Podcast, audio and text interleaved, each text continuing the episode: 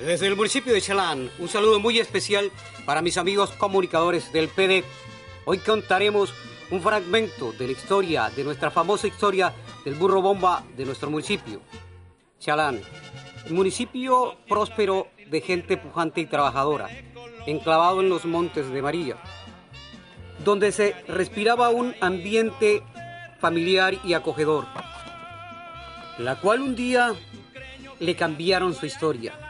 Corría el día 12 de marzo de 1996.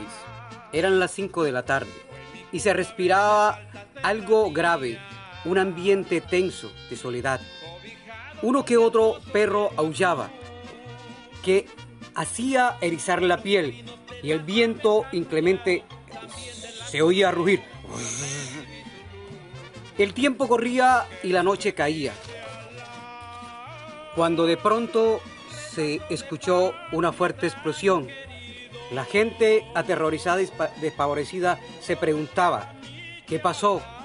Simultáneamente empezó una balacera.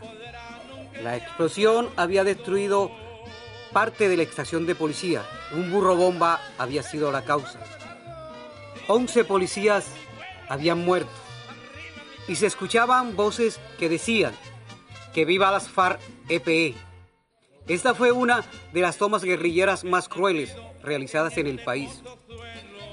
Lo que siguieron, lo que nos hicieron famoso a nuestro municipio, cambiándonos nuestra identidad. Durante mucho tiempo fuimos llamados los burrobombas. Durante mucho tiempo eh, quedamos aislados, desprotegidos y temerosos a perder la vida Muchas familias emigraron a otros municipios y ciudades. Hoy, gracias a Dios, a través del proceso de paz, podemos hacer y vamos a reconstruir nuestras historias. Seguiremos narrando nuestra historia en otra emisión.